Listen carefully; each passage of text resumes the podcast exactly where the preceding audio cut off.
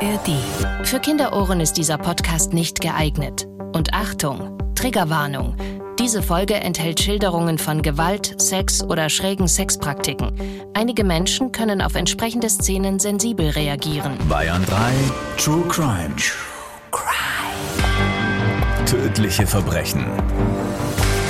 Ein Podcast von Bayern 3. Sigi, ein älterer Mann, steht am Fenster und sieht, wie der Kleinbus vor seinem Gartenzaun parkt. Die Fahrertür wird zugeworfen. Es ist sein Schwiegersohn Anton, der eben nach Hause gekommen ist. Anton geht ein paar Schritte in Richtung des direkt angrenzenden Nachbarhauses, als er plötzlich seinen Kopf dreht und Sigi am Fenster entdeckt. Er stockt. Dann geht er zurück und schaut Sigi direkt an. Langsam tippt er sich zweimal mit dem Zeigefinger an die Stirn. Sigi merkt, wie unbändige Wut in ihm hochsteigt. Hat Anton ihm etwa den Vogel gezeigt? Dann verschwindet Anton mit schnellen Schritten im Haus nebenan. Sigi wird heiß. Nicht nur von der halben Flasche Brandy, die er eben noch getrunken hat, sondern vor Wut. Er leert die Flasche in einem Zug, geht in den Keller und holt seine Pistole. Dann stürmt Sigi zum Haus seiner Tochter Sandra und seines Schwiegersohns Anton. Strafverteidiger Dr. Alexander Stevens erzählt im Gespräch mit Bayern 3 Moderatorin Jacqueline Bell von wahren Verbrechen. Mit Oma-Muscheln im Gepäck sagen wir Hello, hello, hello. Schön, dass ihr wieder bei uns seid. Das ist diese Oma-Muscheln. Wir haben ja einmal erwähnt, dass wir Katzenzungen sehr gern mögen und jetzt wurde uns hier, wir, sind wieder eingedeckt worden mit Süßigkeiten auf unserer Tour und äh, ihr kennt sie wahrscheinlich auch, diese Muscheln, die so eine Nougat-Füllung haben und die wurden uns letztens mitgebracht und vorgestellt. Ich habe euch keine Katzenzungen mitgebracht, sondern Oma-Muscheln. Ja, vor allem es steht drauf Meeresfrüchte, weil ich mir schon gedacht habe, was soll denn Oma-Muscheln sein? Aber wir haben eh kuriose Dinge erlebt auf unserer Tour. Hast du dich schon erholt von unserem Tattoo-Artist-Job, den wir hatten? Du meinst, wo ich dich um Längen übertroffen habe, was die Geschwindigkeit angeht, leider nicht die Schönheit. ja, äh, wir waren in Ansbach auf Tour und da kam der Ben an, selbst Tätowierer, und hat uns gefragt, ob wir ihm unsere Unterschrift auf den Rücken drauf tätowieren. Das ist ja sowas, also hätte ich in meinem Leben nicht gedacht, dass ich das jemals irgendwann machen werde. Ja, und schwuppsdiwupps saßen wir da, hatten irgendwie einen Stift in der Hand, schnell draufgekritzelt und dann ihm das tatsächlich gestochen. Und Alex hat immer wieder gesagt, also Shaki, das, das, sieht ja aus wie eine Unterschrift von einer Dreijährigen, ja. Und der Ben ist ganz nervös geworden, so, oh, okay. Ja, und im Nachhinein muss man sagen, leider war es dann genau umgekehrt. Mein Schriftbild sah aus wie das eines Dreijährigen. Das von dir sieht ganz gut aus. Aber ich habe mir ja den Spaß erlaubt, gar nicht zu unterschreiben, sondern einfach mal unerlaubte Anwaltswerbung zu betreiben. Denn ich habe einfach mit Rechtsanwalt unterschrieben. Aber ich glaube, ich habe Ben auch was Gutes getan, denn er meinte, Tätowierte würden eher in Polizeikontrollen geraten. Und dann habe ich mir gedacht, naja, dann sieht er der Polizist gleich, dass er gut verteidigt ist. Genau. Ah, der Herr Stevens. Eigentlich hättest du die Nummer noch drunter machen müssen. Hier, hier bitte anrufen. Also, wenn ihr auch mal von uns tätowiert werden wollt, dann kommt vorbei unserer Live-Tour. Nein, kleiner Scherz. Hier, wir sind als nächstes in Schwabach, in Schwandorf, in Passau, Mühldorf, Simbach. Also wir sind überall am Start. Alle Tourtermine findet ihr auch nochmal unter bayern3.de. Und auf unsere Tour könnt ihr übrigens auch kommen, wenn ihr noch nicht alle Folgen durchgehört habt. Gibt's ja auf der ARD Audiothek App. Wir haben auch immer ganz viele Newbies mit dabei, die uns noch überhaupt nicht kennen, die einfach so mitgeschleppt werden. Ne? Die Armen. Ja, und dann sitzen sie meistens noch in der ersten Reihe. Gut, kommen wir zu unserem heutigen Fall. Wir haben ja gerade eben schon einen kurzen Ausschnitt gehört und wir wissen schon, dieser Fall spielt sich innerhalb einer Familie ab. Für mich immer absolut unvorstellbar, aber man muss ja auch sagen, das ist ja ganz oft so in solchen Fällen, oder? Statistisch gesehen. Ja, statistisch gesehen ist es wirklich so, dass bei den meisten Tötungsdelikten sich Opfer und Täter kennen und in irgendeiner Beziehung zueinander stehen. Mhm. Und das ist ganz schön erschreckend. Wie es zu unserem heutigen Fall gekommen ist, was da ganz genau abgelaufen ist, das hört ihr jetzt. Die Namen und die Details haben wir wie immer zum Schutz der Betroffenen geändert. Ein Auto rollt in die kleine Straße einer Kleinstadt in Oberbayern. Es ist kurz vor 18 Uhr. Feierabend. Sigi, ein älterer Mann, steht am Fenster und sieht, wie der Kleinbus vor seinem Gartenzaun parkt. Die Fahrertür wird zugeworfen. Es ist sein Schwiegersohn Anton, der eben nach Hause gekommen ist. Anton geht ein paar Schritte in Richtung des direkt angrenzenden Nachbarhauses, als er plötzlich seinen Kopf dreht und Sigi am Fenster entdeckt. Er stockt. Dann geht er zurück und schaut Sigi direkt an. Langsam tippt er sich zweimal mit dem Zeigefinger an die Stirn. Sigi merkt, wie unbändige Wut in ihm hochsteigt. Hat Anton ihm etwa den Vogel gezeigt? Dann verschwindet Anton mit schnellen Schritten im Haus nebenan.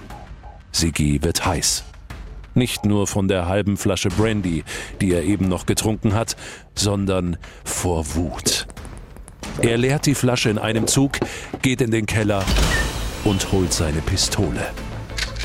Dann stürmt Sigi zum Haus seiner Tochter Sandra und seines Schwiegersohns Anton. Der öffnet die Türe und plötzlich geht alles ganz schnell. Sigi zielt und drückt ab. Die Kugeln treffen Anton in die Brust. Verzweifelt versucht er zu entkommen und flüchtet ins Haus. Sandra, Sigis Tochter, steht im Wohnzimmer. Sie reißt die Augen auf, als sie ihren Vater sieht. Schützend stellt sie sich vor Anton und wird ebenfalls getroffen.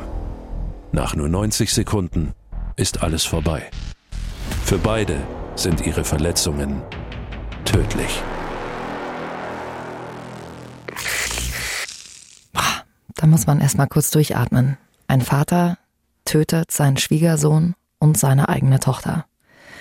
Ja, 90 schicksalshafte Sekunden, die alles für immer verändern. Und entscheidend wird später auch noch die Frage sein, wollte er seine Tochter wirklich töten? Aber lasst uns erstmal klären, wie es überhaupt dazu kommen konnte, was vor dieser schrecklichen Tat passiert ist. Alex, es gab ja schon einen monatelang andauernden Familienstreit. Ja, und dabei ging es um Rache, Wut, Hass, Geld, viel Streit und, so viel kann ich schon mal verraten, einen Gartenzwerg, der den Mittelfinger zeigt. Lasst uns reinhören in die Vorgeschichte unseres heutigen Falls. Ein gemütliches neues Zuhause. Darauf freuen sich Sandra und Anton, als ihnen Sandras Vater Sigi anbietet, das alte Familienhaus zu übernehmen. Die drei treffen eine Vereinbarung. Monatlich sollen Sandra und Anton das Haus in Raten bei Sigi abbezahlen. 500 Euro werden dafür ausgemacht. Anfangs klappt alles wunderbar. Die Familie versteht sich gut. Sigi wohnt, wie es bei vielen Familien auf dem Land üblich ist, im Haus nebenan. Im Gemeinschaftsgarten feiern sie zusammen Geburtstage und Grillpartys. Doch dann gibt es immer häufiger Streit. Mal geht es um die Kindererziehung, in die Sigi reinredet, wie Großeltern das manchmal tun. Mal ärgert sich Sandra über Kontrollgänge ihres Vaters an ihrem Haus. Dann entzündet sich ein Streit an einem alten Siphonrohr, das Sandras Mann Anton in der Nähe der Mülltonnen deponiert hat und das Sigi nimmt, weil er davon ausgeht, dass man es noch verwenden kann. Für Anton ist das ganz klar Diebstahl. Immer angespannter wird die Stimmung in der Familie, bis zum Kontaktabbruch. Die Familien reden kein Wort mehr miteinander. Sandra und Anton erteilen sogar Hausverbot und untersagen die Nutzung des Gemeinschaftsgartens. Sie installieren Kameras, um zu kontrollieren, dass das Verbot auch eingehalten wird, wenn sie nicht zu Hause sind. Den gemeinsamen Garten graben sie um, was Sigi als leidenschaftlichen Hobbygärtner sehr schmerzt. Was er angepflanzt hat, machen Sandra und Anton einfach dem Erdboden gleich. So aufgeheizt die Stimmung ist, so sehr leiden Sigi und Sandra auch darunter. Vor Gericht werden Sandras Kolleginnen später aussagen, wie sehr sie das Ganze belastet hat. Sigi lässt sich von seinem Hausarzt sogar Antidepressiva verschreiben. Irgendwann wird die Situation so unerträglich, dass Sandra und Anton entscheiden, sie wollen raus aus dem Haus und wegziehen. Ein Neuanfang muss her, ohne Familienstreit. Die beiden vereinbaren einen Termin bei der Bank, um das Familienhaus schätzen zu lassen und erleben eine Überraschung. Die Schätzung der Bank liegt deutlich unter dem Wert, den Sigi ihnen genannt hat. Wollte er sie etwa über den Tisch ziehen? Die beiden fühlen sich betrogen und beschließen, die vereinbarte monatliche Ratenzahlung fürs Haus einzustellen. Und Anton geht noch einen Schritt weiter. Er stellt Sigi die gemeinsam eingerichtete Telefonleitung ab, damit er weder telefonieren noch ins Internet kann. Als deutliche Message an Sigi stellen Anton und Sandra einen Gartenzwerg auf. Der Gartenzwerg schaut in Richtung Sigis Haus und zeigt den Stinkefinger. Der Gartenzwerg, der den Mittelfinger zeigt. Alex, wurde der eigentlich als Beweismittel sichergestellt in dem Fall? Nicht, dass ich wüsste. Ich habe ihn zumindest nicht in den Akten gefunden. Und er spielt ja auch für die Verurteilung als solche keine Rolle. Denn ein Gartenzwerg, selbst wenn er den Mittelfinger zeigt, ist ja kein Grund, jemanden umzubringen. Definitiv nicht. Also ihr merkt schon, das ist ein Familienstreit, der sich hier immer weiter zugespitzt hat. Auf beiden Seiten gibt's da Provokationen. Sandra und Anton graben den Garten um, kappen dem Vater die Internetverbindung. Gleichzeitig hat er sie vielleicht beim Hauskauf total über den Tisch gezogen und redet einfach überall rein. Dennoch stellt sich ja die Frage, wie wurde aus einem Familienstreit, und das kennen wir ja alle, dass es mal Zoff in der Familie gibt, ein Familiendrama mit zwei Toten. Alex, lass uns mal zu dem Tatar kommen.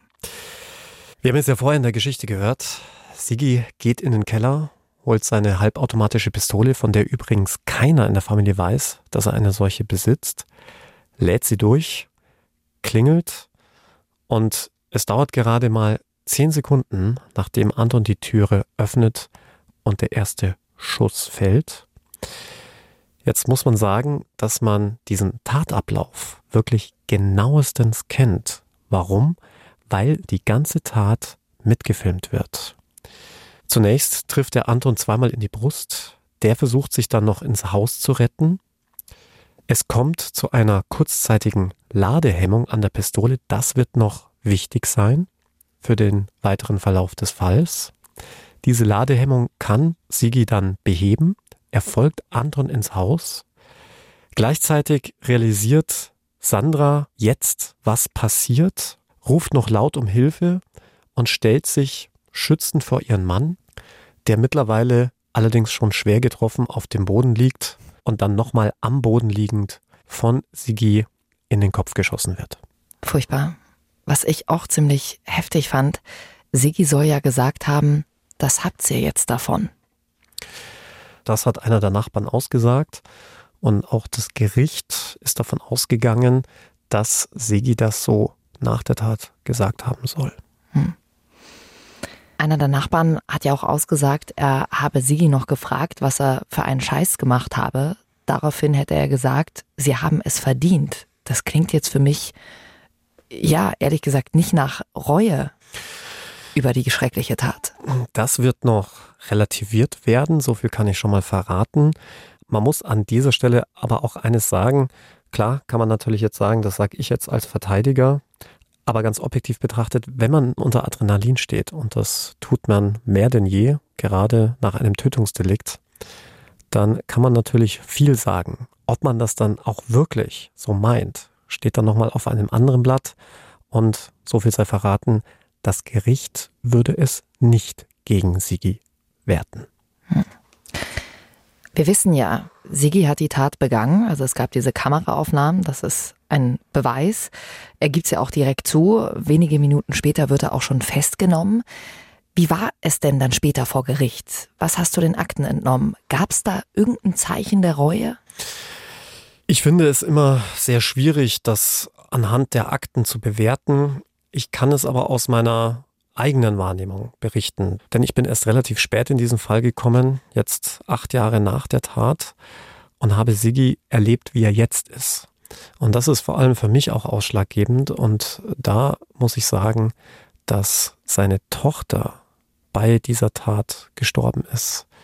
Das nimmt ihn bis heute extremst mit.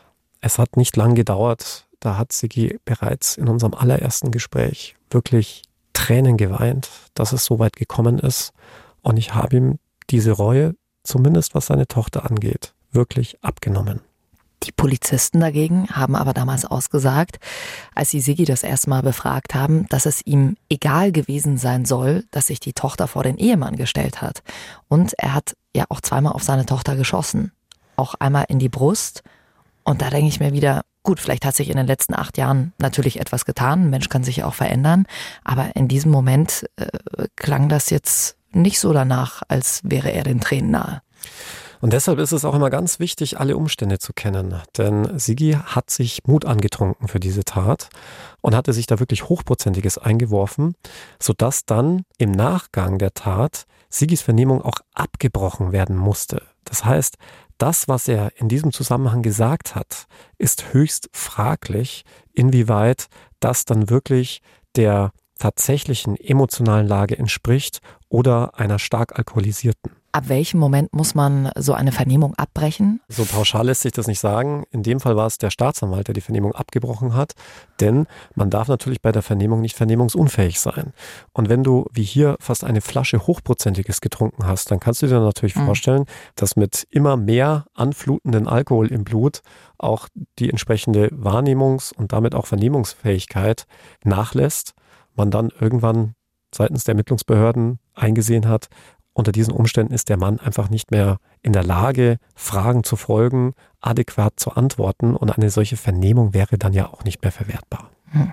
Und jetzt klingelt es wahrscheinlich bei euch schon, hm, Thema Schuldunfähigkeit. Darüber werden wir natürlich auch noch sprechen. Sigi war also stark alkoholisiert. Im ersten Moment nach den Aussagen der Polizisten klingt es nicht so, als hätte er die ganze Sache bereut. Du hast jetzt wieder ein ganz anderes Bild, acht Jahre später. Was hat man denn rausgefunden? Wollte Sigi denn beide töten, also auch seine Tochter? Also ich kann schon mal so viel sagen, ich habe ja Sigi persönlich kennengelernt und jetzt acht Jahre später bin ich felsenfest davon überzeugt, dass er das nicht wollte. Gleichzeitig wissen wir ja aus vorangegangenen Podcasts, dass immer dann, wenn ich mit einer scharfen Schusswaffe schieße und dann auch noch in Richtung Menschen, ich davon ausgehen muss, dass ich jemanden auch tödlich treffen kann. Heißt, ich handle zwar nicht absichtlich, aber ich nehme es billigend in Kauf, dass jemand getötet werden kann. Und da muss man sagen, da spielt dann die Aussage des Nachbarn schon eine gewisse Rolle. Wenn du dann im Nachgang sagst, ja, das habt jetzt davon, dann spricht natürlich auch einiges dafür, dass man sich auch wirklich mit einem solchen Ergebnis abgefunden hat. Hm. Ich habe hier die Originalakten vorliegen und kann mal aus der Akte zitieren, was er damals gesagt hat. Dass ich dabei auch meine Tochter tödlich getroffen habe, habe ich in dem Moment nicht realisiert, da ich auch davon ausging, dass sie gar nicht im Haus war. Ich hatte angenommen, dass sie wie auch sonst um diese Zeit bei der Arbeit oder beim Einkaufen war. Ich kann nach wie vor nicht verstehen, wie es so weit kommen konnte, und ich werde mein Leben lang mit dieser Schuld klarkommen müssen. Sigi hat ja auch das komplette Magazin abgefeuert. Also das war ja anscheinend wirklich die blanke Wut, die da aus ihm rausgekommen ist. Absolut, man könnte auch hier von einer regelrechten Übertötung sprechen, denn diese fünf Schüsse, die letztlich Anton getroffen haben, hätte es natürlich nicht bedurft, um ihn umzubringen. Und auch das zeigt, welche Aggressionen sich da angestaut haben müssen. Eine Sache ist äh, super wichtig für diesen Fall und auch für das Urteil. Wir haben es vorhin schon angesprochen. Sigi hatte vor der Tat getrunken und als True Crime Profis, wenn ihr unseren Podcast hier öfter hört, dann wisst ihr ja, bei einem Tötungsdelikt ist die Grenze 3,3 Promille zum Tatzeitpunkt, damit man als nicht mehr zurechnungsfähig gilt. Wie viel Promille waren es hier bei Sigi? Gemessen wurde bei einer ersten Kontrolle, allerdings natürlich erst eine gewisse Zeit nach der Tat, ein Promillewert von 1,8, was auch schon relativ mhm. viel ist. Wenn du dir überlegst, bei 1,1 liegt die absolute Fahrentüchtigkeit, also wo man nicht mehr Auto fahren darf unter keinen Umständen. Aber die Frage ist natürlich in diesem Zusammenhang, was hatte er dann bei der Tat und wirkt sich das dann auf die Schuld aus? Stichwort absolute, aber es gibt auch eine relative Schuldunfähigkeit. Bei der absoluten Schuldunfähigkeit ist es ja so, dass man gar nicht wegen der Tat bestraft werden kann. Dann kann man nur noch aufgrund eines Auffangparagraphen bestraft werden, der allerdings eine maximale Freiheitsstrafe von gerade mal fünf Jahren vorsieht. Mhm. Bei der relativen Schuldunfähigkeit, man sagt auch verminderten Schuldunfähigkeit, da ist es so, dass man dann die Strafe mildern kann. Das würde zum Beispiel bei einem Mord, der ja zwangsläufig lebenslange Freiheitsstrafe zur Folge hat, bedeuten, dass man dann noch mit einer zeitigen Freiheitsstrafe davon käme, also sprich mit einer Strafe, die nach Jahren bemessen ist, also irgendwas zwischen 11,3 und 15 Jahren. Jetzt haben wir in diesem Zusammenhang ein ganz interessantes juristisches Problem. Was ist denn eigentlich, wenn ich einen Mord geplant habe und um nicht wegen Mordes bestraft werden zu können, mich vorab so zusaufe, dass ich schuldunfähig bin und den eigentlichen Mord im Zustand der Schuldunfähigkeit begehe. Mhm. Das Ganze nennt sich Actio Libera in Causa. Übersetzt heißt das freie Handlung in der Ursache. Da höre ich schon die Jackie in meinem inneren Ohr. Das kann doch nicht sein, dass man sich dann so zusäuft und dann dann davon kommt, wenn man schon im Vorfeld genau weiß, was man plant. Ja, genau. Genau. Und genau das haben sich wohl auch einige Juristen gedacht und versucht, einen ehernen juristischen Grundsatz zu umgehen, dass der Vorsatz zum Zeitpunkt der Tat vorliegen muss. Ja? Mhm.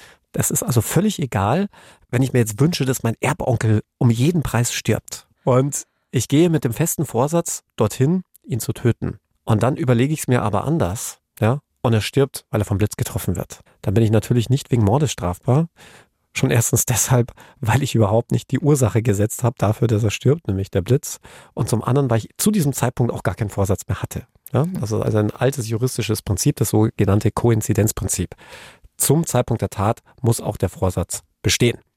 Und den versucht man mit dieser Actio Liberan Causa zu umgehen, indem man das Ganze vorverlagert und sagt, na ja, diese ganze Tat, die zieht sich ja schon vor bis zu dem Punkt, wo ich mich in den Zustand der Schuldunfähigkeit versetze. Ja, und da gibt es mehrere Theorien die dann eben versuchen, diesen ehernen Grundsatz zu umgehen. Ich muss ganz ehrlich sagen, überzeugen tut mich das nicht. Es gibt sehr viel kritische Meinungen in der Literatur dazu. Und jetzt ist natürlich die Frage, haben wir hier einen solchen Fall, den es ganz selten gibt? Vielleicht, um das nochmal zu schildern, wie man überhaupt auf diese Aktie Liberen Kause gekommen war. Das war die Geschichte mit dem Vater, dessen Tochter von einem Drogendealer so viel Kokain bekommen hatte, dass sie an einer Überdosis gestorben war. Und der Vater hatte eine unbändige Wut auf diesen Drogendealer, wollte ihn töten, wollte aber selbst möglichst nicht lange dafür ins Gefängnis und hatte sich dann mit Alkohol zugeschüttet und im Zustand der absoluten Schuldunfähigkeit, also bei weit über 3,3 Promille, es noch geschafft, diesen Drogendealer zu töten. Und in dem Zusammenhang stellte sich dann eben die Frage, kann man ihn jetzt wegen Mordes bestrafen oder aber kann man ihn gar nicht bestrafen, weil er schuldunfähig war. Also mhm. das war der zugrunde liegende Fall. Ich glaube, seither gab es auch nie wieder einen Fall, weil es halt schon sehr theoretisch ist, denn du musst auch erstmal jemand finden, der es überhaupt schafft, im Zustand der absoluten Schuldunfähigkeit jemanden noch umzubringen. Absolut, mit 3,3 Promille, dass du überhaupt noch gehen kannst, geschweige denn einen Mord begehen. Eben. Und das ist auch das Problem in unserem Fall. Wir haben es ja gerade gehört, er hatte ja nur in Anführungszeichen 1,8 die er wahrscheinlich bei der Tat selbst auch nicht gehabt haben wird. Ist aber immer sehr schwierig dann letztlich nachzuweisen, zumal man auch hier zugunsten des Täters rechnen muss. Letzten Endes spielte diese Aktio Liberan Causa damit keine Rolle, denn er war nicht im Zustand der Schuldunfähigkeit. Jetzt stellt sich aber die Frage, war er zumindest vermindert schuldfähig? Also war er in seiner Schuldfähigkeit eingeschränkt? Und da hat das Gericht gesagt, nein. Und das wird vielleicht den einen oder anderen jetzt wundern, denn 1,8 Promille ist ja doch schon ordentlich. Ein ordentlicher Wert. Und jetzt kommen wir zur Ladehemmung. Denn das Gericht hat gesagt, wer es schafft, seine Pistole bei einer Ladehemmung wieder schussfähig zu machen, da gehört einiges an Geistes- und Sinnesverstand dazu. Dass man dazu in der Lage ist, heißt, zu diesem Zeitpunkt war er noch nicht so eingeschränkt, dass man hier von einer verminderten Schuldunfähigkeit sprechen könnte. Hm. Also, er war noch voll zurechnungsfähig. Er, es wurde auch gesagt, dass er sonst keine krankhafte seelische Störung hat. Und jetzt fragt ihr euch wahrscheinlich, okay, wie wurde er verurteilt? Anhand welches Mordmerkmals? Na, worauf tippt ihr gerade, nachdem wir in den letzten Folgen das auch mal ausführlich besprochen haben? Niedrige Beweggründe vielleicht? Also zum Beispiel ein Mord aus Wut, weil Sigi ja seinen Schwiegersohn Anton zum Schluss ziemlich gehasst hat könnte sein, aber das Gericht, Alex, ist zu einem ganz anderen Entschluss gekommen. Ja, man könnte sich fragen, gab es überhaupt Mordmerkmale? Denn wir haben ja die Videoaufzeichnung, aus der sich ja ganz klar ergibt, dass Anton Sigi den Vogel zeigt und damit möglicherweise auch damit rechnen musste, dass entsprechende Gegenwehr kommt. Aber da hat das Gericht, wie ich aber auch finde, zu Recht gesagt, naja, selbst wenn du jemanden den Vogel zeigst, dann kannst du vielleicht damit rechnen, dass er dich zurückbeleidigt oder dir eine knallt. Aber dich nicht abknallt mhm. ja, und eine Waffe zieht, zumal auch keiner davon wusste, jetzt kommt dieser Punkt auch wieder ins Spiel, dass sie überhaupt bewaffnet ist.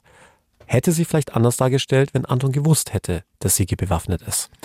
Jedenfalls ist man deshalb von Heimtücke ausgegangen als Mordmerkmal, sprich, dass Sigi die Arg- und Wehrlosigkeit von Anton ausgenutzt hat, denn Anton musste wirklich nicht damit rechnen, dass jetzt eine Schusswaffe zum Einsatz kommen würde und er war natürlich einer Schusswaffe gegenüber auch völlig wehrlos. Hm. Also beides bedingte sich damit. Deswegen lag auch dieses Mordmerkmal vor. Zum Mordmerkmal der niedrigen Beweggründe ist man nicht gekommen, denn man hat gesagt, man kann die Wut und den Hass, der sich in Sigi aufgestaut hat, nachvollziehen. Und jetzt sind wir genau bei dem Punkt der vorletzten Folge, nämlich wie austauschbar dieser Punkt der niedrigen Beweggründe ist. Hm. Mal wird er angenommen, mal nicht, mal soll es nachvollziehbar sein, mal wieder nicht. Jedenfalls ist das Gericht hier nur zu einem Mordmerkmal gekommen, was seinen Schwiegersohn Anton angeht. Und jetzt wird man sich natürlich fragen, ja, und was ist mit der Tochter? Ist er da auch wegen Mordes verurteilt worden? Vielleicht auch da für den ein oder anderen, die ein oder andere überraschend. Nein, man ist hier nicht zu einem Mordmerkmal gekommen. Zwar könnte man sich hier auch auf den Standpunkt stellen, dass die Tochter doch einigermaßen überrascht davon gewesen sein müsste, dass der Vater hier mit der Schusswaffe schießt, aber da hat das Gericht gesagt, hier hätte die Tochter die Möglichkeit gehabt zu fliehen, zu flüchten. Damit war sie nicht arglos, deshalb liegt die Heimtücke nicht vor. Und ich glaube, das Gericht hat auch gemerkt, dass Sigi in Wirklichkeit seine Tochter natürlich nicht töten wollte, sondern man hier bei einem klassischen Dolus Eventualis ist, Eventualvorsatz, sprich, er die Möglichkeit erkannt hatte, dass seine Tochter sterben könnte und trotzdem gehandelt hat, macht es natürlich nicht viel besser, aber es macht aus der Tötung keinen Mord und deshalb wurde er in Bezug auf die Tochter auch nur wegen Totschlags verurteilt. Heißt also einmal des Mordes schuldig gesprochen an seinem Schwiegersohn, aber nicht an seiner Tochter. Und es gab ja auch nur, wie ich das jetzt gerade verstanden habe, nur das Mordmerkmal der Heimtücke. Heißt, ich würde jetzt sagen, er hat wahrscheinlich nicht die besondere Schwere der Schuld mit dazu bekommen, oder?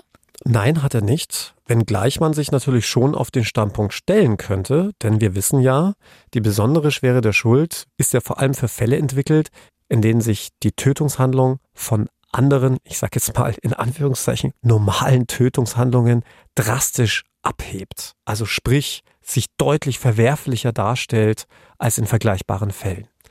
Und da hast du natürlich absolut recht. Zwar sind hier zwei Menschen letztlich getötet worden, so dass man hier eigentlich schon sagen könnte, ja, Moment mal, es muss doch einen Unterschied machen, ob einer getötet wird oder zwei und sich das auch irgendwie manifestieren.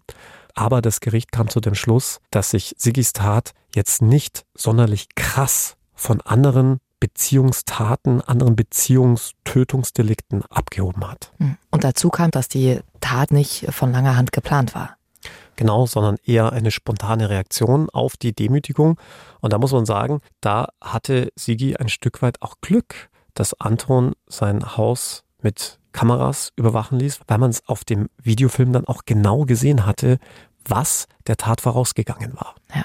Also Siggi wird verurteilt zu einer lebenslangen Freiheitsstrafe, aber bekommt nicht on top noch die besondere Schwere der Schuld. Und jetzt werdet ihr wahrscheinlich schon die ganze Zeit grübeln, was hat Alex denn eigentlich mit dem Fall zu tun, wenn er hier acht Jahre später sagen kann, wie er Siggi so kennengelernt hat. Alex, pack aus. Siggi hat sich jetzt an mich gewandt, weil jetzt die Frage von sogenannten Vollzugslockerungen im Raum stehen. Sprich, Sigi hat einen Großteil seiner Haftstrafe nun verbüßt und wir alle wissen ja, dass die Haft nach Auffassung unseres Gesetzgebers der Resozialisierung in erster Linie dienen soll. Und um jemanden wieder in die Gesellschaft zurückzuführen, also zu resozialisieren, muss man das langsam machen, mit einem langsamen Prozess. Und dafür hat der Gesetzgeber sogenannte Vollzugslockerungen vorgesehen. Wie sehen die aus? Ja, da gibt es die verschiedensten Möglichkeiten, angefangen von Freigang, zunächst natürlich bewacht, das heißt, man wird ausgeführt. Dann gibt es die Möglichkeit einer sogenannten Außenbeschäftigung, dass du einer Arbeit in der freien Wirtschaft nachgehst und dann morgens die JVA verlässt, ganz normal zur Arbeit gehst und abends wieder im Knast eingesperrt wirst. Aber dann mit einer Fußfessel oder wie kann man kontrollieren, ob du dann nicht einfach sagst, ja, ciao, servus, ab naja, nach Hawaii? Das, Das würde ja der Resozialisierung ein wenig widersprechen, denn man gibt natürlich einen gewissen Vertrauensvorschuss. Und man muss auch sagen, statistisch gesehen ist es sehr erfolgreich, denn nur in einem Prozent aller Fälle hauen die Leute wirklich im Rahmen solcher Vollzugslockerungen ab. Hm. Das ist also eine schwindend geringe Zahl. Ab wie vielen Jahren darf man diese Vollzugslockerung überhaupt anbieten? Das ist eine sehr spannende Frage. Das ist von Bundesland zu Bundesland unterschiedlich geregelt. Durchschnittlich sagt man, wenn noch mehr als 18 Monate zu verbüßen sind, dann noch nicht. Allerdings ist es bei der lebenslangen Haftstrafe nochmal ein bisschen anders. Und man muss dazu sagen, es gibt noch eine andere Vollzugslockerung im weitesten Sinne. Das ist der sogenannte offene Vollzug. Und dafür gibt es jetzt keine spezielle Regelung. Der offene Vollzug bedeutet, dass man in einer Einrichtung ist, die nur spärlich überwacht ist, quasi nur verminderte Vorkehrungen gegen Entweichungen getroffen sind.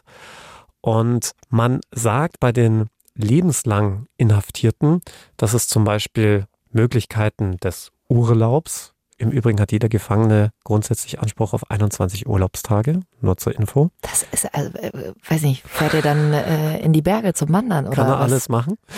Erst nach zehn Jahren möglich ist und andere Vollzugslockerungen auch da natürlich eher erst gegen Ende hin, also so etwa eineinhalb Jahre. Aber es gibt immer wieder Ausnahmen und wie gesagt, es ist von Bundesland zu Bundesland unterschiedlich. Wichtig ist, entscheiden tun das in erster Linie die Sozialarbeiter, die eine Prognose abgeben müssen und dann letztlich der Anstaltsleiter der JVA.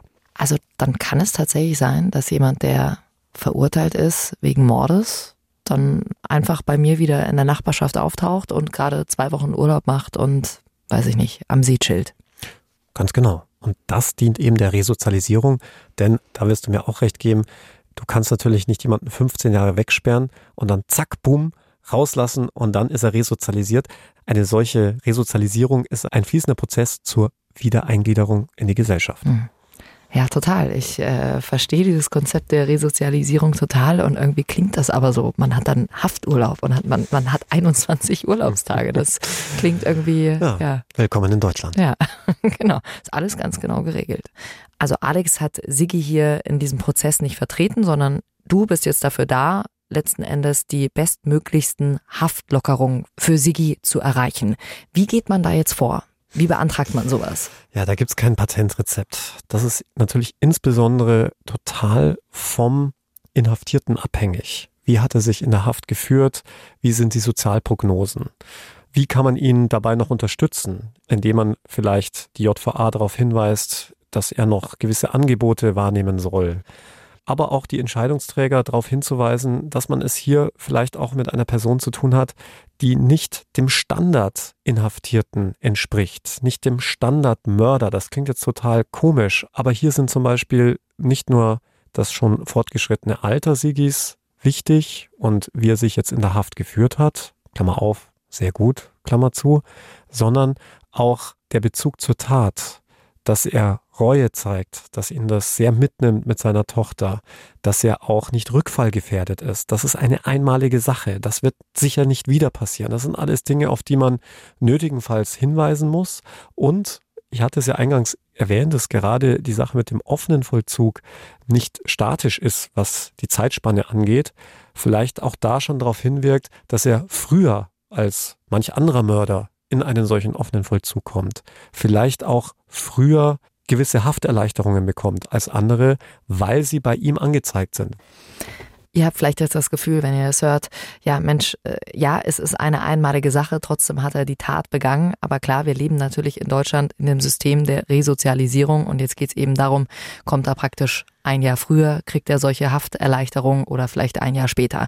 Vielen Dank, Alex, für diesen Fall, den du uns hier heute mitgebracht hast. Wir haben wieder einiges gelernt und ja, jetzt, ich weiß gar nicht, wie ich sagen soll. Ich habe extra die Folge nicht so angefangen, aber das ist unsere letzte Folge in der Staffel. Ich wollte erst am Ende sozusagen die Bombe platzen lassen. ja, ja alles, alles kommt zu einem Ende. Aber wir haben ja schon in unserem Vorgespräch gesagt, es muss und wird eine weitere Staffel geben und vielleicht gibt es ja dann auch wieder ein paar Fälle, die nicht ganz so schwer sind wie unsere Mord- und Totschlagsdelikte, die wir hier überwiegend bearbeitet haben. Aber hallo, schickt uns da wirklich sehr gern Feedback durch. Was wünscht ihr euch vielleicht auch für die nächsten Staffeln? Ob wir weitermachen sollen? Ja oder nein? Was machst du, wenn, was machst du, wenn die Leute Nein sagen? Wir akzeptieren natürlich nur Ja's. Dann sind wir arbeitslos. Ja. Und äh, dürfen nie wieder zusammen Podcast aufnehmen, nie wieder zusammen Oma-Muscheln essen, Thunfischbaguettes. Oh.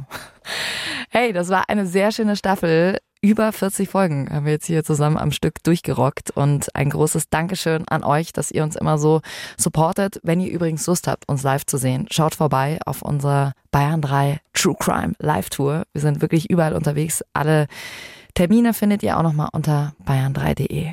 Jetzt kann man ja sagen, wir wollten mit dieser Staffel eigentlich nur mit acht Folgen starten. Ja, oder? wirklich. Also acht Folgen waren angedacht und Wahnsinn. dann kam eins zum anderen. Aber keine Sorge, wir sind schon in der Planung für die nächste Staffel. Im Juli wird es auf jeden Fall weitergehen. Das klingt jetzt erstmal nach, was? Soll ich die nächsten Wochen ohne True Crime machen? Nein, nein, nein. Wir haben natürlich das eine oder andere Special für euch geplant. Also schaut immer wieder rein auf die ARD Audiothek App. Da findet ihr all unsere Folgen oder ihr lasst uns ein Abo da. Dann bekommt ihr Bescheid, wenn wir eine neue Folge hochladen. Und ganz wichtig, folgt uns auf unserem Bayern 3 Instagram-Kanal. Da werden Alex und ich immer mal wieder live gehen und euch auch ein bisschen hinter die Kulissen auf die Tour mitnehmen. Und diese QA-Folgen, die wir auf dem Bayern 3 Instagram-Kanal machen, die werden wir hier dann natürlich auch hochladen. Ja, dann, oh Gott, ich bin jetzt schon ein bisschen wehmütig. Ich freue mich mega, wenn wir im Juli zurück sind. Und du, Alex, vermisst mich auch schon ganz schön, oder? Immer, Immer. immer. Aber ich warte jetzt ganz gespannt auf deine Verabschiedung. Ja, unsere vorerst letzte Verabschiedung kommt von Sabrina, die schreibt Ciao for now. Was? Ja, du wirst lachen, Jackie. Diesmal habe ich auch eine für dich, denn ich habe vor kurzem auch eine ganz lustige Verabschiedung gelesen. Und zwar, als ich auf eBay Kleinanzeigen gestöbert hatte. Und da hatte jemand eine Couch angeboten, die war aber dem potenziellen Käufer zu teuer.